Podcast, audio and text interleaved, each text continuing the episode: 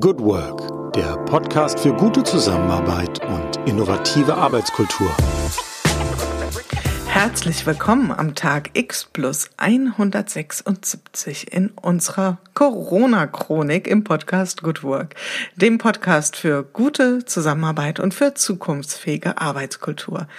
Mein Name ist Julie Jankowski und ich begrüße euch hier ganz herzlich in unserer Sonderreihe Gute Zusammenarbeit in Zeiten von Corona. Und vielleicht reibt sich der ein oder die andere jetzt die Äuglein und sagt, wieso können noch Corona-Chronik? Die ist doch schon längst abgeschlossen. Das stimmt. Und äh, ihr erinnert euch vielleicht, meine Antwort darauf war oder mein Ausblick war, jedes gute Album hat auch sowas wie Bonustracks und das haben wir auch. Und so freue ich mich heute ganz besonders, mit einer der Moderatorinnen zu sprechen, die am Anfang auch sehr stark dabei war im Thema Good Work und Corona-Chronik. Dazu kommen wir später. Wie immer ein ganz kurzer Einblick, was passiert im öffentlichen Raum. Das ist dieser Tage nicht so wahnsinnig spannend in Bezug auf Corona. Es ist ähm, nichts wirklich Neues in dem Sinne passiert. Es gibt nach wie vor die großen Diskussionen, ähm, was passiert in den Schulen. Das ist nach wie vor ein Thema. Es wird drauf geguckt, wie kommen die Kinder mit den Masken im Unterricht klar. Das ist ein sehr stark diskutiertes Thema. Das Thema Demonstrationen hat uns vor zwei Wochen und vor einer Woche noch sehr stark beschäftigt. Da ist etwas Ruhe eingekehrt. Zum Glück. Und ich glaube, die meisten Menschen gucken mit bangem Blick auf den Herbst und auf den Winter, was dort passieren wird. Hier ist ja unser Fokus eher die Arbeitswelt. Das heißt, wir schauen genau hin, wie wird gearbeitet, was lernen Menschen aus den veränderten Rahmenbedingungen. Und als ich die Corona-Chronik startete, da gab es einen Menschen an meiner Seite, die mich sofort unterstützt hat mental und mindestens allein das ist schon wert, dass ich sie interviewe. Wir haben auch schon mal hier direkt miteinander gesprochen und ich begrüße heute ganz, ganz herzlich meine liebe Freundin und auch Weggefährtin Nicole Franken. Hallo, liebe Jule. Vielen, vielen Dank für die Einladung. Ich bin wahnsinnig äh, ja, gerührt darüber, dass sich jetzt heute hier so ein, so ein Kreis auch einfach schließt und vor allem, dass ich erstmals im Leben als Bonustrack anmoderiert wurde. Vielen Dank dafür. Ja, also für mich bist du auf jeden Fall ein ganz, ganz großer Bonus. Und äh, im Gegensatz zu meinen anderen Gästen habe ich dich gar nicht richtig angekündigt. Also viele denken, ah, Nicole Franken, ja, stimmt, die Stimme habe ich am Anfang in der ein oder anderen Folge gehört. Und heute darfst du mal ein bisschen darüber erzählen, was du eigentlich sonst in deinem Leben so treibst, beziehungsweise was der Inhalt dessen ist, was du arbeitest. Aber auch dir, so viel sei dir zugestanden, erstmal die Frage an dich, wie bist du heute in den Tag gestartet? Wie geht's dir heute am 8. September? Am Tag 176. Ja, genau. Corona-Chronik. Ja, vielen Dank. Sehr gut. Es ist ein Altweibersommer, also schön passend zu meinem Lebensalter von 49. Ab dann darf man den Altweibersommer äh, genießen mit seinen Sonnenstrahlen und mit seiner, ja, wie ich finde, sehr zuversichtlichen Ausstrahlung. Und also, das ist eigentlich auch sinnbildlich für meinen Tag heute. Ich bin, ähm, um trotzdem die Frage direkt äh, mit aufzunehmen, Business-Mentorin. Das heißt, ich begleite Frauen dabei, die ihr Online-Business aufbauen wollen. Und mein Tag startete mit einem Einzelcoaching von einem Monty direkt um 8.30 Uhr. Und äh, seitdem haben sich so einige ja, Zoom-Meetings angeschlossen und so einige Treffen remote. Und ich mhm. glaube, das könnte ja auch noch Thema sein heute. Ja, definitiv. Ja, ja. Mhm. also auf jeden Fall wirklich ein, ein sehr schöner Tag, ein, ein schöner sonniger Tag. Und äh, ja, ich als große Liebhaberin des Südens äh, liebe das natürlich, wenn der deutsche Sommer auch noch mal ein paar Tage mehr hat. Hm. Da können wir ja gleich auch noch mal ein bisschen was zu berichten, ja, das, ähm, das Thema, wie du den, den Globus gerne bereist und das ist ja mhm. momentan leider gar nicht so ganz einfach möglich. Ja. ja, und ich weiß nicht, wie dir es ging, Nicole, aber wir haben ja sehr oft hier in der Chronik über das Thema Morgenritual gesprochen und ich war da ja zum Teil wirklich tief beeindruckt, was Menschen schon so zustande bringen zu einer Zeit, wenn bei mir noch ähm, auf dem Wecker ganz klar der Mond steht und noch nicht das Thema Aufstehen. Wie ist das bei dir aktuell oder überhaupt? Hast du sowas wie ein Morgenritual? Also ist das ein Thema, was du in dein Leben integriert hast? Absolut. Also ich habe vor allem ein Tagesritual. Ich bin wie du auch nicht die Heldin des ganz frühen Aufstehens und bei diesem ja Quartett äh, kann ich gar nicht so richtig mithalten. Ne? Also man hat ja den Eindruck, ne, die die Morgenritual-Leute, die die spielen ja wirklich äh, Quartett 4.30 so ne? sticht. da ja. würde ich wahrscheinlich weit abgeschlagen irgendwo hinten liegen.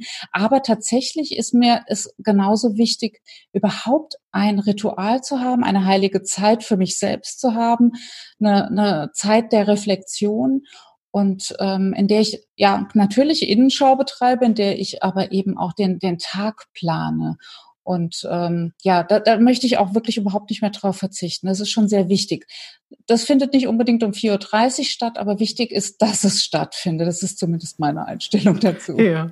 Und das findet bei dir auch morgens statt? Oder jetzt könnte man sich ja auch die Überlegung, äh, könnte man ja die Überlegung anstellen, warum muss es unbedingt am Morgen sein? Ich kann ja genauso gut sagen, abends von was auch immer, 21 bis 22 Uhr, schaue ich zurück auf den Tag und strukturiere mir den nächsten Tag raus raus. So ein bisschen wie mental die Kleider für den nächsten Tag rauslegen. Also diese Fraktion gibt's ja auch. Absolut. Oder glaubst du, das ist nicht das gleiche, ob das morgens oder abends ist? Ich glaube, es ist wunderbar, wenn sich das küsst, wenn man sozusagen tatsächlich, wie, wie du sagtest, planend in den nächsten Tag geht. Für mich ist das deswegen wichtig, dass ich sozusagen innerlich zur Ruhe komme und mir selbst das Gefühl schenke, nein, nein, das schaffst du alles, das ist alles machbar, es ist alles sozusagen strukturierbar. Ich mache mir dann wirklich so eine Art eigenen Laufzettel, das passt sehr gut in den Abend, aber es ist schon sehr sinnvoll, diese gute Energie eines Rituals sozusagen für den ganzen Tag zu haben. Also insofern muss nicht 4.30 Uhr sein, aber so eine heilige Zeit am Vormittag, so möchte ich es jetzt mal ausdrücken, mhm. ist schon, ist schon wichtig, einfach äh, um, um diese Vorwärtsenergie auch vollkommen auszukosten. Mm, das glaube ich auch. Ja, da steckt auf jeden Fall viel Kraft drin. Ja. Und ich habe mir dann auch so die ganze Zeit überlegt, also das Thema Tagesstruktur, das ist uns in vielen Interviews begegnet auf mhm. mehr oder weniger, weniger explizite Art und Weise. Steckt da nicht auch so ein, ich nenne es jetzt mal Good Work Prinzip drin? Also wie viel Kraft steckt da drin, wenn wir es hinbekommen? Und ich glaube, das war tatsächlich ja ein Job in der Corona-Phase, da ist es immer noch, den Tag neu zu strukturieren. Also gerade für viele Menschen, die vielleicht in einem, ich sag's jetzt einfach mal, ähm, eher gleichförmigen Arbeitsalltag gelebt haben und plötzlich sich das ganz neu einrichten mussten. Was sind so deine Erfahrungen zu dem Thema, auch vielleicht mit deinen Kunden? Ist das eine große Herausforderung, dieses sich den Tag strukturieren? Ja, also das ist ganz bestimmt für jede eine Herausforderung. Aus meiner Erfahrung ist es wichtig, dass die Art der Struktur, die man dann für sich findet, dass die echt eine Antwort auf das eigene Bedürfnis ist. Also das, was für die eine stimmt, stimmt für die andere überhaupt nicht. Ich, es ist so wichtig, die eigenen ja, die eigenen Lebensbedürfnisse da mit reinzunehmen in diese Tagesstruktur. Bin ich eben der freiheitsliebende Mensch, dann brauche ich sicher andere Strukturen und andere Rituale, als jemand, der wirklich Sicherheit bezieht aus so einer ganz, ganz festen Abfolge von Aufgaben. Aber so eine Art Stundenplan konnte vielen helfen. Und ich habe auch gemerkt, gerade in der Corona-Zeit, da gab es eine ganz große, ein ganz großes Bedürfnis. Ja, ich glaube auch. Ne, mhm. wir können ja vielleicht nochmal zurückschalten in diese Zeit, in der du äh, das Baby hier geboren oder erstmal konzipiert hast. Äh, das war ja wirklich äh, wenige Tage vor dem, vor dem Schul, vor der Schulschließung seinerzeit in Hessen. Und in derselben Zeit haben meine Geschäftspartnerin Susanne und ich entschieden, ohne das bis in die Tiefe zu durchdringen, aber einfach entschieden, wir machen ein Angebot für alle Frauen, die jetzt diese sehr strange, sehr ungewohnte Zeit für sich nutzen wollen. Und haben das dann auch wirklich äh, ja als so eine Art Auszeit bezeichnet, um mal wieder herauszufinden, was will ich wirklich. Also wir nutzen sozusagen die Wüste an Zeit, die sich uns da auftut und ähm, ja, durchqueren sie auf jeweils unsere Art und Weise. Und ich glaube, bei dir und auch bei uns steckte dahinter, wir wollen nicht untätig auf so ein Phänomen drauf gucken, sondern wir wollen das in die Hand nehmen. Wir wollen unsere Selbstwirksamkeit wirklich richtig heftig spüren und äh, etwas geben. Und dieses Geben gar nicht als altruistischer Akt in erster Linie, sondern äh, wirklich auch als, als äh, Selbsttherapie, oder? Hm, ich glaube auch, dass es auf jeden Fall ein Thema war. Also ich habe auch, ich kann mich erinnern, ich habe relativ am Anfang, das war glaube ich sogar noch bevor der Podcast losging, ähm, auf Facebook auch mal so, was ich sonst nicht so tue, einen längeren Text geteilt, was sind so meine Überlegungen und ich glaube, dass es auch ähm, in die Richtung ging, wie kann ich unterstützen? Ähm, mhm. was ist der Job? Was, wie kann ich quasi mich auch ein Stück weit beruhigen? Ja. Und vor allen Dingen auch, ähm, was, was gibt es zu lernen? Ja, und das ist ja so ein ganz wichtiger Punkt. Ja. Aber kommen wir vielleicht mal, dass du auch mal wirklich schilderst. Also du hast gesagt, du bist Business-Mentorin für Frauen. Also das heißt, die Zielgruppe von dir, beziehungsweise du arbeitest ja mit deiner Partnerin zusammen, mit der, also mit deiner Geschäftspartnerin. Mhm. Ähm, und da, vielleicht magst du mal ganz kurz schildern, wie so dein Alltag aussah. Also das ist ja auch eine Frage, die wir, du erinnerst dich auch, mhm. ähm, unseren Gästen immer gestellt haben.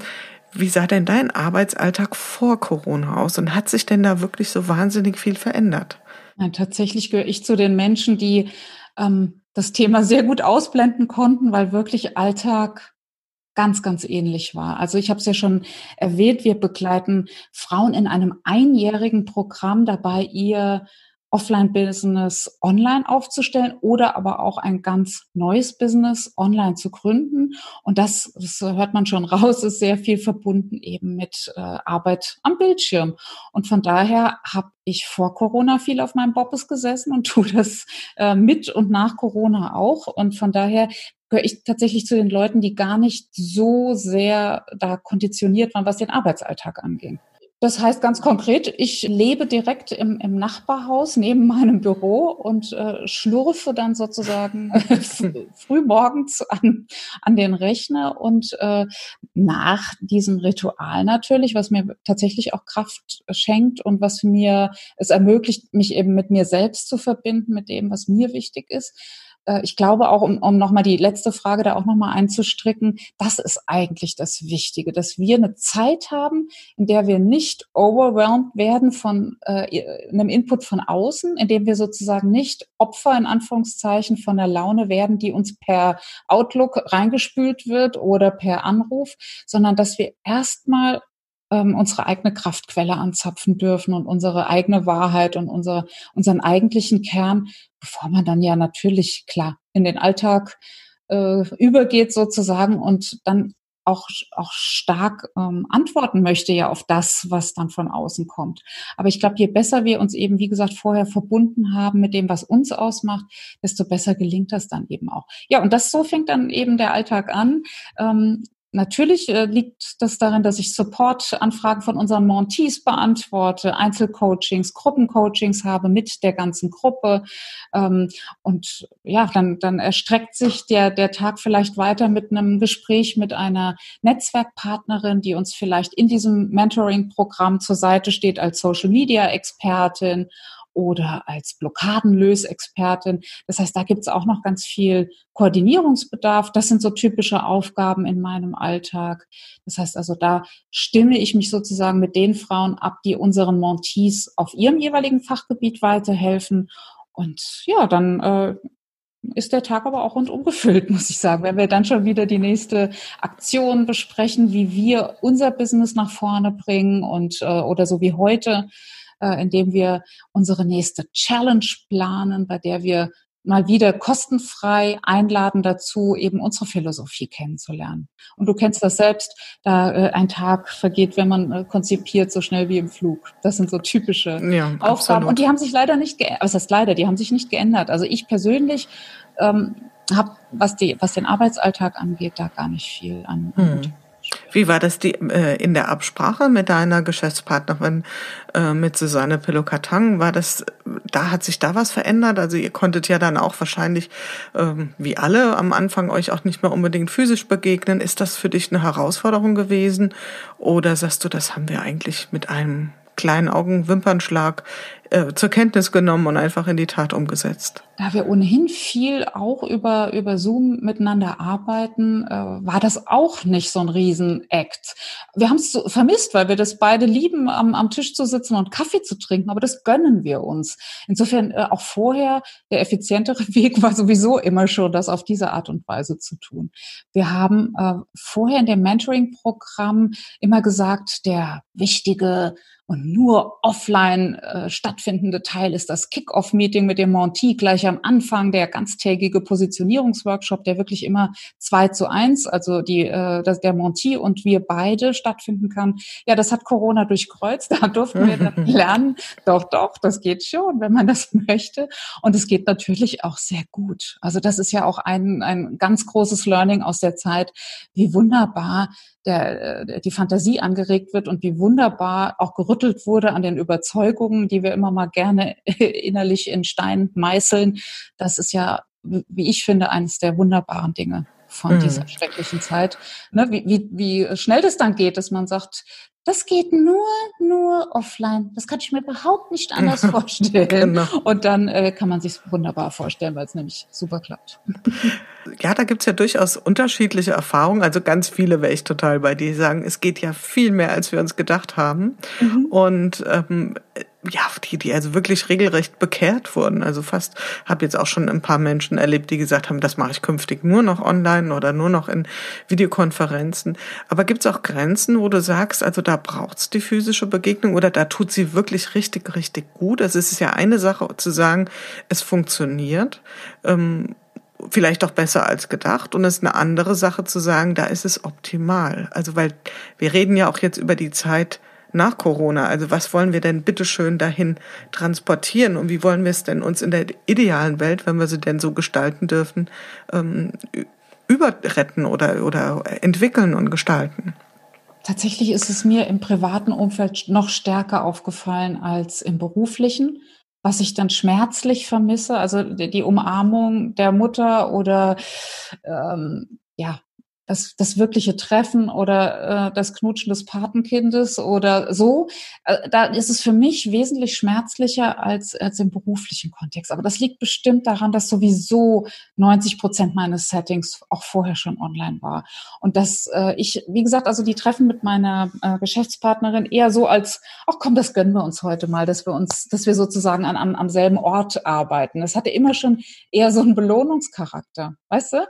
Und dann konnte man eine Zeit lang, musste musste man eine Zeit lang mal darauf verzichten. Das ist ja was anderes als ich muss jetzt eine Lösung finden.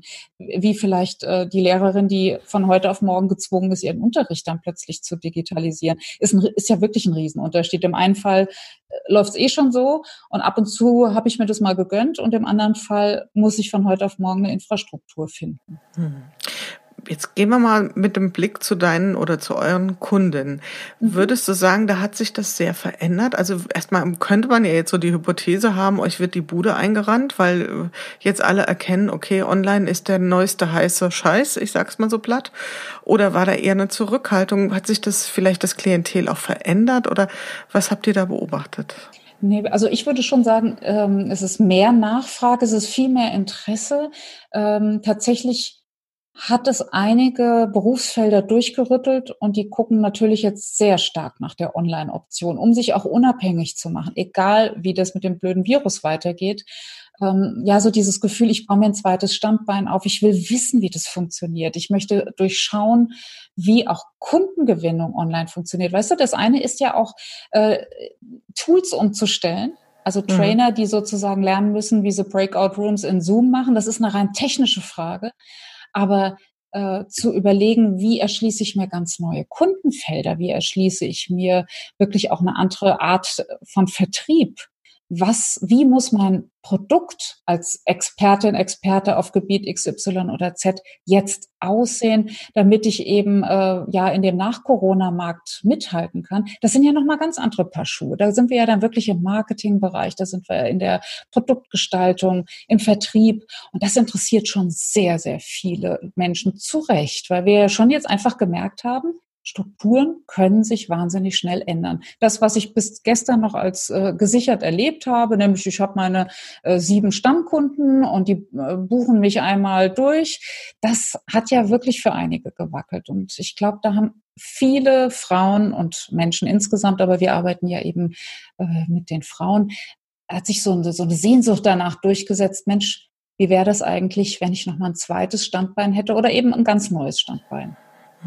Jetzt kommen ja da sofort, ähm, also möglicherweise bei Menschen, die uns zuhören, so Bilder hoch wie Frauen und online. Wie, wie verhält sich das zueinander? Also so wirklich so Stereotype denken. Was sind so erste ähm, was, oder was sind so klassische vielleicht Vorannahmen, die Menschen mitbringen, also eure Kunden, wenn die sich mit dem Gedanken auseinandersetzen, äh, die Online-Welt sozusagen für sich zu kapern? Was sind so ja, Vorannahmen oder vielleicht auch Befürchtungen oder mhm. äh, also da, ich glaube, tatsächlich ist es gar nicht so sehr nur das Geschlecht, sondern auch das Alter so während sicher junge Frauen noch mal ganz andere Themen haben als äh, Frauen vielleicht in meinem Alter oder älter. Äh, das müssen wir sozusagen jetzt noch mal mitlaufen lassen, wenn ich diese Frage beantworte. Unsere Montees haben als ganz große Sehnsucht ortsunabhängig zu arbeiten, das große Wort, was viele schon nicht mehr hören können, aber es ist halt so, einfach nicht in dem A3-Stau morgens zu stehen äh, oder überhaupt das die Reisetätigkeit einzuschränken. Wir haben ähm, ein Monty, die wirklich mit zwei schulpflichtigen oder grundschulpflichtigen Kindern, äh, die über die Hälfte des Jahres in, in Trainings war, überall im, im Dachgebiet und das einfach nicht mehr wollte, weil sie tatsächlich nur noch abgehetzt abends ankam und äh, noch einen Blick auf die Hausaufgaben werfen konnte, wenn überhaupt, meistens sogar übernachten musste. Das ist so eine typische Erwartung, eine Sehnsucht. Ich möchte mir meine Zeit frei einteilen. Und das funktioniert ja auch. Also das ist ja genau die ähm, Erwartung, die, die das Online-Business ja auch wirklich erfüllen kann. Und an Bedenken, Befürchtung wäre jetzt typisch, gibt sicher ganz, ganz viele, aber eine ganz typische, oh je, ich werde sichtbar. Ich habe als Einzelunternehmerin im Online-Business gar nichts Schützendes mehr um mich im Sinne eines äh, vielleicht eine, eines Unternehmens, für das ich vorher tätig war, äh, hinter dessen Logo ich mich ja auch verstecken konnte. Ich bin jetzt ich und ich bin mit all meinen menschlichen Höhen und Tiefen sichtbar. Das sind so typische Anfangsbedenken, bis man dann so verstanden hat, wie Social Media funktioniert, ohne dass man da nackig durchs Bild laufen muss. Mhm. Ja, kann ich mir total gut vorstellen und glaube ich auch, dass das ganz, wirklich ganz vielen so geht. Und glaubst du, um nochmal ein bisschen bei dem Klischee zu bleiben, glaubst du, dass diese Bedenken typisch, typisch äh, weiblich sind oder glaubst du, das ist etwas, was uns einfach als Mensch erstmal ein bisschen befremdet oder dass wir da einfach das als einen großen Schritt erleben, da uns so sichtbar zu machen? Das ist, ist ja immer schwierig und, und gerade bei den jüngeren Menschen ist mir aufgefallen, dass es da echt auch nochmal anders liegt. Aber wenn ich jetzt so über unsere Kohorte nachdenke, doch, da hat's hat's schon was typisch Weibliches. Die Bedenken, die Scham, dieses nicht in die erste Reihe gehen wollen, ähm, ja am liebsten sich sozusagen schon auch verstecken in der Gruppe von Frauen. Also das, da gibt es schon so ein paar, glaube ich, typische Verhaltensweisen, mit denen man aber natürlich im Laufe eines Jahres, in dem man sein Online-Business aufbaut, auch gerne aufräumen darf. Und das tut man dann auch. Hm, jetzt, ich kann mich an das, äh, an, an mehrere Gespräche oder ich habe das Gefühl, ich kann mich an alle Gespräche erinnern und ich hoffe, das ist auch in Teilen so. Sehr präsent ist mir natürlich das letzte Gespräch äh, mit Herrn Hawks, also die Nummer 100. Und da haben wir uns ja auch darüber unterhalten, was für Formen von Arbeit wird es zukünftig noch geben. Und seine These ist ja, dass es sehr viel im Prinzip sehr viel mehr Selbstständige geben wird, weil irgendwann auch diese Bindung an die Unternehmen deutlich beliebiger wird. Also wenn wir jetzt auch ähm, bei einem großen Arbeitgeber sitzen und sitzen aber faktisch zu Hause am Küchentisch und äh, klappen ja. da unser Laptop hoch, woran würden wir noch merken, dass wir bei der Firma XYZ sind? Und dann die Frage, wozu brauchen wir dann noch die Firma? Also wäre das eine Sache, die du dir auch vorstellen kannst, dass diese Arbeitsformen, die jetzt zu euch kommen, ähm, also die eure Ratschläge oder eure Beratung suchen, dass diese Arbeitsformen ähm, zunehmen werden in der Zukunft, in näherer Absolut. Zukunft? Absolut, das ist ja schon so. Es ist schon so, dass die Frauen, die aus Angestelltenverhältnissen kommen, also sprich eben äh, sehr stark gebunden waren an einen Konzern, an ein mittelständisches Unternehmen, dass die ja genau an dieser Sinnes, an dieser Sinnfrage standen. Warum äh, wende ich meine Arbeitszeit, meine Liebe und all das, was ich zu geben habe, auf für dieses Unternehmen und es fließt aber so wenig in meinen äh, Topf an, an, an Erfüllung zurück. Das ist ja ganz genau das.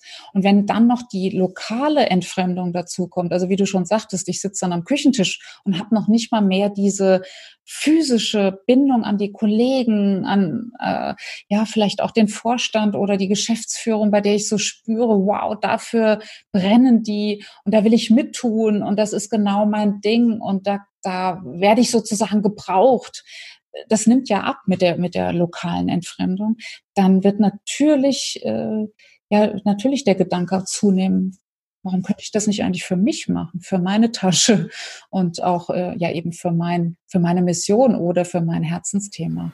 Und das, das war ja, so. Ja, und das war ja tatsächlich dann auch äh, eine Aussage von Herrn Hawks, und das, äh, da ist er ja, weiß Gott, nicht der Einzige, dass das Thema Purpose ja ähm, ein ganz wichtiger äh, ein ganz wichtiger Bindungsfaktor sein kann. Also wenn die Unternehmen es hinbekommen, ihren Mitarbeitern und, und natürlich auch ihren Kunden zu vermitteln, warum es sie gibt. Und das darf dann gerne mehr sein als nur, weil wir viel Geld verdienen wollen, weil wir viel Umsatz machen wollen, weil wir Wertschöpfung erzielen wollen. Wenn wir, wenn das Unternehmen schaffen, dass es dann tatsächlich sowas wie eine Bindungskraft geben kann. Aber bleiben wir nochmal bei den Selbstständigen. Also wir reden ja über Good Work. Wir reden jetzt ja auch speziell äh, spätestens ähm, nach der hundertsten Folge mehr in Richtung Zukunft. Was wird es künftig brauchen für gute Arbeit, also gute Zusammenarbeit, aber auch gute Arbeitsergebnisse. Und was wäre sowas, gerade wenn jemand aus einer Angestelltenperspektive wechselt in eine Selbstständigkeit? Wir haben über die Struktur gesprochen, wir haben über das Thema sei mutig und mach dich sichtbar. Was, was gibt's noch vielleicht einen Punkt, den du gerne von mir aus gerne auch den Frauen mitgeben wolltest, was es so unbedingt braucht? Ich würde immer inside out äh, vorgehen. Das heißt also wirklich bei diesem, bei dieser Sinnfrage ansetzen. Was ist mein Herzensthema? Was ist die Mission, die ich in die Welt bringen will? Äh, und versuche die dann natürlich zu matchen mit den Marktbedürfnissen. Das ist ganz klar, denn wenn wir mit unserem Herzensthema nicht das Bedürfnis des Marktes treffen, dann äh, ist das Ganze nicht von Erfolg gekrönt, ganz logisch. Aber die Reihenfolge, das, das ist auch Bestandteil unseres äh, Positionierungsworkshops, ist immer Inside Out. Und das hat nicht nur ja, Shishi-Gründe im Sinne von, ach, das ist aber so, so süß und so goldig, gell, wenn man sein, äh, sein Herzensthema gefunden hat, sondern das hat wirklich äh, ökonomische Gründe. Wir sind einfach besser. Wir können das, was uns ausmacht, das, was wir an Mehrwert zu geben haben, natürlich viel, viel besser geben, wenn wir sozusagen in unserem eigenen Gewässer unterwegs sind, thematisch, aber auch vom Setting her.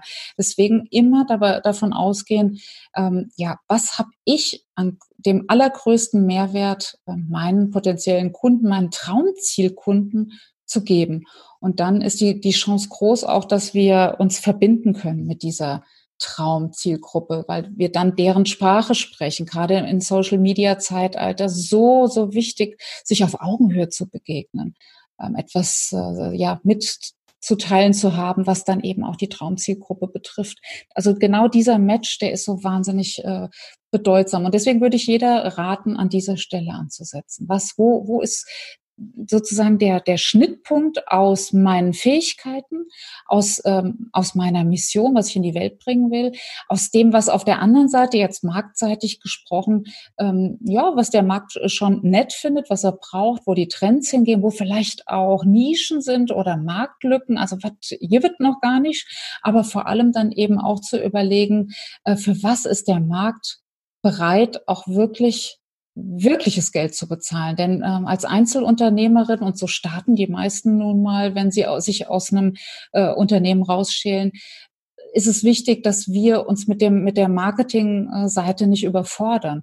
Und wenn wir in Massenproduktmarkt gehen, ne, also wenn wir sagen, wir wir verticken jetzt Meditationen für 1,95, die wir über über äh, keine Ahnung irgendeine Plattform verkaufen, dann hört man schon raus, oh Gott, wie oft muss diese Meditation gedownloadet werden für 1,95, von denen ich noch 45 Cent an, an die Plattform weitergeben muss, bevor ich überhaupt in, in, in eine attraktive Einkommenslage komme. Also will sagen, wir müssen ein Produkt finden, was wirklich einen relevanten Bedarf trifft von, von, unserem, von unseren Traumzielkunden. Und diesen Schnittpunkt zu finden, das äh, liegt mir sehr am Herzen, dass da jede viel Hirnschmalz für verwendet und äh, das darf ich sagen, auch oft mal den Blick von außen, weil das von innen ganz, ganz schwierig ist, diese vier Felder ähm, angstfrei anzuschauen, bedenkenfrei ohne das alte Muster, was man nun mal, was wir nun mal alle mitbringen.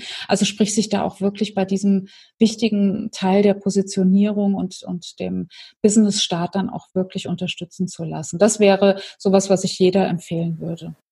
Ja, und da auch den, den, ich glaube, das ist für viele gerade, die aus dem, vielleicht auch aus dem Angestelltenverhältnis kommen, eine ganz neue Sichtweise, wirklich auch in solchen Opportunitäten zu denken und, und in, in Geschäftsmodellen oder auch in dem Thema Zielgruppen denken, je nachdem, was der fachliche Background ist, ist das vielleicht ein bisschen vorhanden. Aber das ist ja tatsächlich eine ganz eigene Denkweise, sich da reinzufinden und, und sich diese Perspektive mal zu verordnen. Absolut. Du kennst sie schon sehr lange, also du bist ja schon viele, viele Jahre, eigentlich schon immer, Nicole, ja, schon immer selbstständig. Von Geburt an. Von Geburt an selbstständig. Sehr schön. Ich habe erstmal den Kindergarten übernommen, genau. genau. Also für dich gab es da diese, diese Vorstellung von, ähm, oh Gott, ich mache mich selbstständig, was muss ich jetzt alles für Schritte gehen? Das war bei dir, glaube ich, nicht so. Du hast dich ja mehr oder weniger plötzlich äh, hing da irgendwie ein Schild und du warst selbstständig. Ja, das stimmt. Manchmal ähm, fehlt mir das und dann versetze ich mich tatsächlich auch in deine Position, wie das ist, etwas anderes in der Waagschale liegen zu haben. Und in meinem Fall, du hast es richtig gesagt, war es tatsächlich so, äh, es wurde so im Studium beim Jobben mal eine andere Abrechnungsform äh, verlangt von meinem Arbeitgeber. So unter dem Motto, ja, du darfst ja im Semester nur so und so viele Stunden hier äh, arbeiten, melde doch mal ein Gewerbe an. Das ist natürlich eine ganz andere Art, sich selbstständig zu machen, als die, die du kennst, wo man so das Gefühl hat, wow, das ist jetzt ein richtiger Cut ich verlasse jetzt Zone A und gehe in Zone B. Und das, ähm, ja, das ist aber, glaube ich, schon auch eine, eine Perspektive, in die ich mich schon reinfühlen kann. Ja, das ist, ist ja ganz klar. Ne? Aus einer vermeintlichen Sicherheit in die Unsicherheit. Und das war bei mir natürlich überhaupt nicht so. Das war ja alles nur ein Gewinn sozusagen. Ne? Geht man halt mal zum Gewerbeamt, äh, meldet dafür damals wahrscheinlich noch 20 Mark das Gewerbe an und dann ist man halt selbstständig. Und so kam das. Dann habe ich schon während des Studiums hier und da und dort einen Auftrag gehabt und ähm, habe auch in der Zeit in einem in einem Setting gelebt, das das sehr unterstützt hat, in einer alten Mühle, wo irgendwie alle selbstständig waren und jeder irgendwie rumbosselte, wie der Roy Hesse an der Stelle sagt. Und das ist, hat mir total gefallen. Mir hat es total gefallen, diese Art von das, das geht schon gut. Dieses on my own. Ich hätte das damals nicht benennen können, ja. Und äh, aber heute wird mir ganz klar, das, äh, das, das, das hat, ist total in Resonanz gegangen mit meiner, mit meiner Lebenseinstellung. Mhm. Also heute würden wir, glaube ich, von Coworking sprechen, das, was du da erlebt hast und von ganz vielen Startups. Und ja. ähm, da ist ja auch so die Hypothese dahinter, dass es geht ja gar nicht darum, dass ich, wenn, wenn wir jetzt über so Modelle wie Coworking reden, dass sie sich wirklich immer faktisch da die, die Jobs zuschustern. Es geht ja einfach darum, dass ich bemühe jetzt mal wieder dieses Wort, was ich immer versuche ein bisschen zu vermeiden, aber es ist tatsächlich äh, ein Mindset, ähm, dass sich Menschen dort begegnen, die mit einem offenen Mindset unterwegs sind und unternehmerisch denken und da sich auch tatsächlich mal die Köpfe zusammenstecken und austauschen und irgendeine Idee entsteht ja immer. Das muss nicht immer eine neue Geschäftsidee sein, nee. aber es gibt immer eine Inspiration und immer einen Impuls, der dann, den man da mitnimmt. Und da spüre ich tatsächlich auch, und wenn ich das sagen darf, auch in den Unternehmen, auch bei Menschen, die sich vielleicht nicht vorstellen können, selbstständig zu arbeiten. Aber das hat schon eine große Anziehungskraft für viele Menschen. Also dieses, ja, auch mal einen Blick von wo ganz anders reinzubekommen und wie kann ich das, ähm, wie kann ich das irgendwie in mein Leben ziehen? Und da wäre ja tatsächlich die spannende Frage, jetzt fernab von deinem Business, fernab von dem klassischen Durch- und Durchangestellten, was könnte man sich da auch hybride Arbeitsformen vorstellen? Also gibt's ja jetzt auch schon so ein bisschen Freelancer, aber on the job oder was, was glaubst du, was werden wir da viel sehen in Zukunft? Ah, das könnte ich mir sehr gut vorstellen. Da treffen sich ja dann auch wirklich Bedürfnisse. Ne? Also die, wenn wir jetzt sagen, diese Lust auf Freiheit, die Lust äh, auf, am Remote-Arbeiten, die Lust daran, eben wie du es gerade beschrieben hast, mehr auf Chancen zu gucken und weniger auf Begrenzungen oder Strukturen von, von vorgegebenen Strukturen von Unternehmen, dann könnte ich mir das sehr gut vorstellen, dass Unternehmen eben auch projektweise ähm, Teams mal einkaufen, weil sich, weil sich das von zwei Seiten ähm, ja auch anbietet. Ne? Also einerseits das Bedürfnis, so zu arbeiten und natürlich das Bedürfnis der Unternehmen, äh, eben nicht die Leute zu binden, die ihr Leben lang die Dinge auf die gleiche Art und Weise sehen, immer von links unten nach rechts oben, sondern eben auch mal Lösungsfinderinnen und Finder an Bord zu holen, die mal für eine Zeit lang da sind und die mal ganz, ganz, ganz frischen Wind reinbringen. Also wenn sich das findet, kann ich mir das sehr gut vorstellen, dass sich das durchsetzt und dass sich dafür auch wieder ähm, ja auch äh, institutionelle Formen finden. Also wie irgendwann mal die Ich-AG aufkam, das war auch ein gesellschaftliches Bedürfnis nach weniger Arbeitslosigkeit, was sich dann eben matchte mit dem, mit dem Bedürfnis von Unternehmen nicht mehr nur festangestellt zu haben. Also so könnte ich mir das jetzt dann auch vorstellen in dem Szenario, das du jetzt so angesprochen hm. Hast. Gibt's ja auch schon die Diskussion, ob es da wieder eine Renaissance gibt. Das wird sehr spannend sein. Gemischt ja. natürlich mit dieser ganz neuen Komponente des äh, verstärkten Remote-Arbeiten. Ich weiß gar nicht, ich glaube, es sind mindestens 30 Prozent aller Beschäftigungsverhältnisse aktuell oder sind sogar, glaube ich, noch mehr grundsätzlich überhaupt remote-fähig. Also ich meine, Busfahren und so weiter im, im Homeoffice wird schwierig, aber es sind tatsächlich doch schon relativ viele und es werden ja perspektivisch deutlich mehr werden. Ja. Kommen wir mal nochmal vielleicht ähm, einen Schwenk hin zu dir persönlich. Du hast äh, am Anfang das Wort äh, Reisen in den Mund genommen. Ich weiß, du bist ein eine begeisternde oder begeisterte Reisende, also auch gerne auf der auf der gesamten äh, Erdkugel oder vor allen Dingen auch in südlichen Ländern von hier aus betrachtet. Ähm, ist das etwas, was du jetzt schmerzlich vermissen musstest oder hast du dich da vielleicht auch umorientiert und gesagt, naja, ähm, ich habe gelernt, mich zu, damit zu arrangieren und vielleicht geht's auch mit weniger. Oh, ich würde jetzt so wahnsinnig gerne sagen. ich wäre so stolz auf mich, wenn ich sagen würde, Jule, als ich die Schönheit des Landtals für mich entdeckt habe, hat und Tansania nicht schön. mehr gerufen. Und es ist schön, es ist schön. Also das ist tatsächlich ein Gewinn. Also ich bin sehr, sehr, sehr viel häufiger von Limburg an der Lahn, wo ich zu Hause bin, nach Balduinstein gelaufen. Ähm, glücklicherweise befindet sich da eines meiner Lieblingsrestaurants, so dass ich das dann auch mit einem Treffen mit meinem Mann verbinden konnte.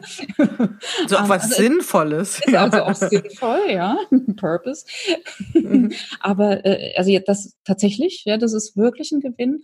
Aber ja, ich, ich hätte es gerne gesagt, aber es stimmt nicht. Also ich habe schon gemerkt, das Unterwegssein, dieses Unterwegssein zu schönen Orten in anderen Ländern, ich muss es jetzt leider sagen, das finde ich schon super toll. Und ich habe es vermisst.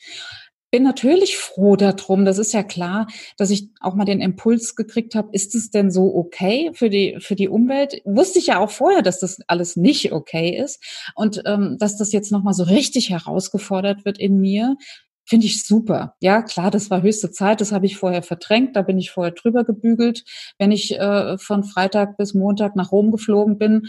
Ähm, aber ich fand's geil. Mhm. Leider. Also leider, ich, ich würde gerne was dazu. sagen, naja, aber ja, das ist Teil von dir. Das ist Teil von mir. Ich finde es mhm. toll, ja. Das äh, vermisse ich tatsächlich. Aber natürlich ist mir klar, dass ich da jetzt auch eine andere Form finden darf. Und ich freue mich sogar drauf. Also das ist jetzt auch äh, Tatsache.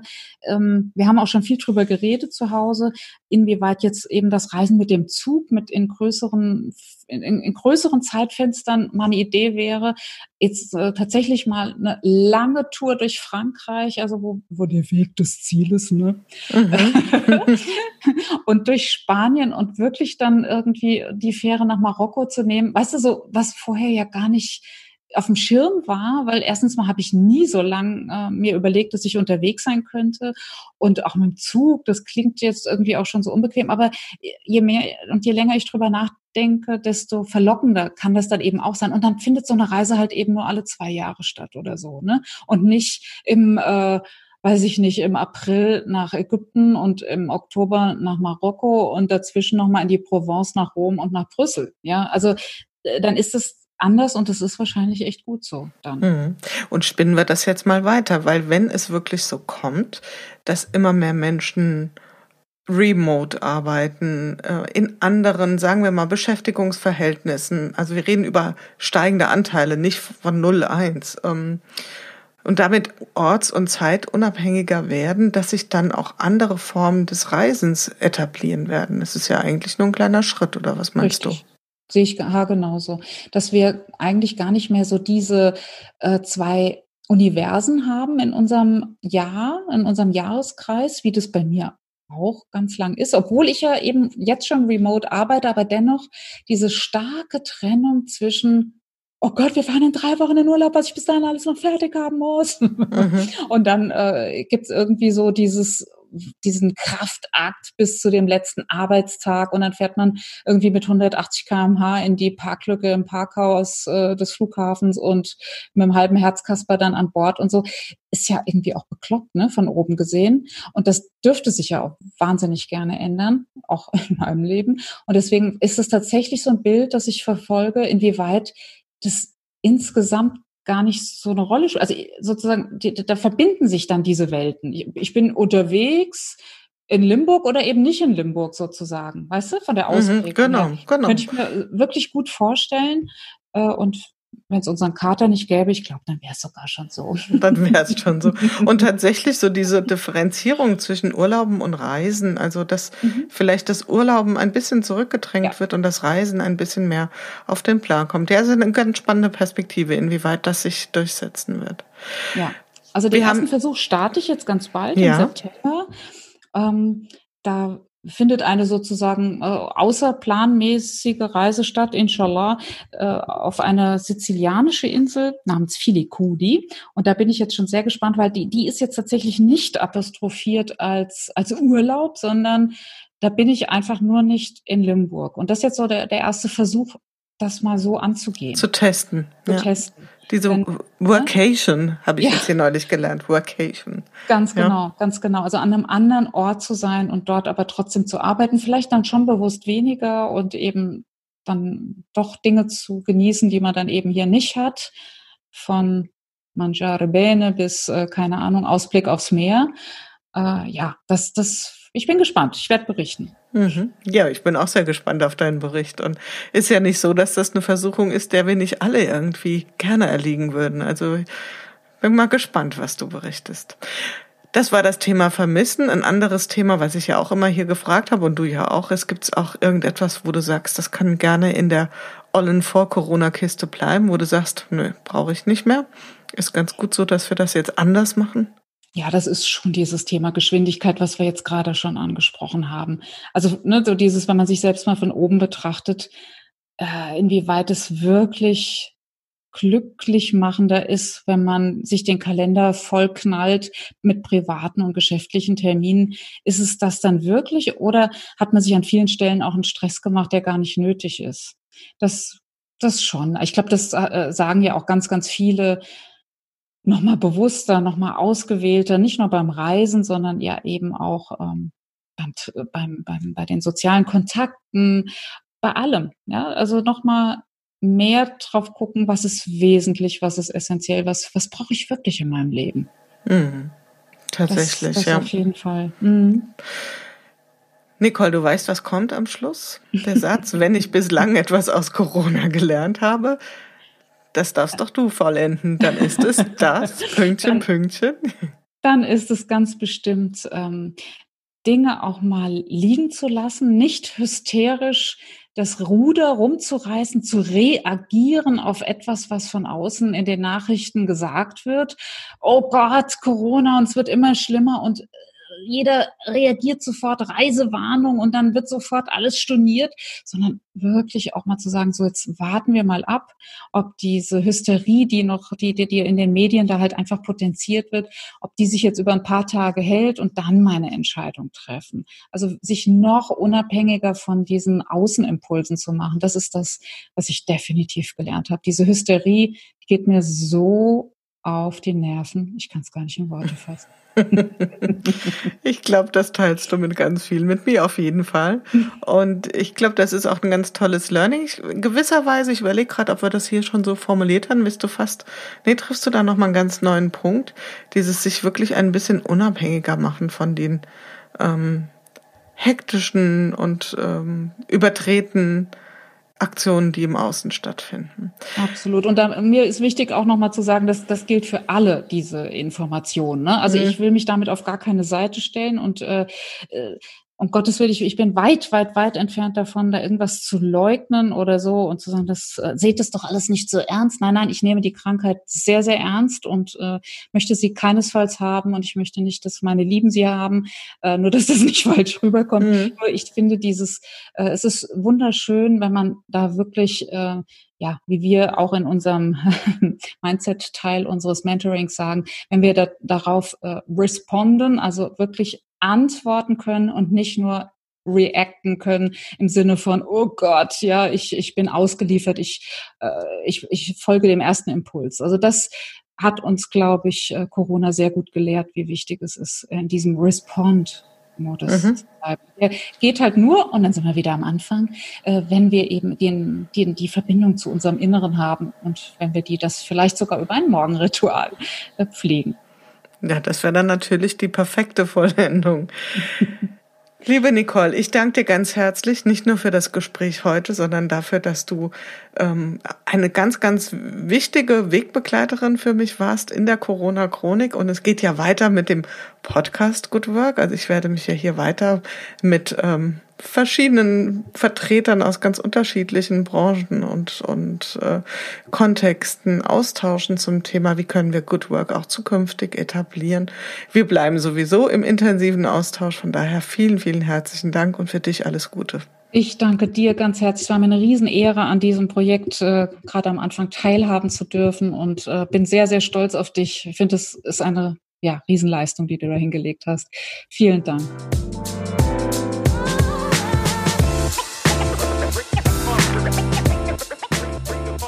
Ich hatte es euch versprochen, es gibt ein paar Bonustracks in unserer Corona-Chronik im Podcast Good Work.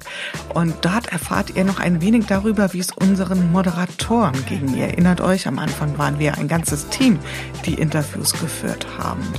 Wenn euch der Podcast gefällt, hinterlasst gerne eine 5-Sterne-Bewertung bei Apple. Das freut mich und gibt auch vielen anderen Menschen die Gelegenheit, mal reinzuhören. Ansonsten passt gut auf euch auf eure Jule Jankowski.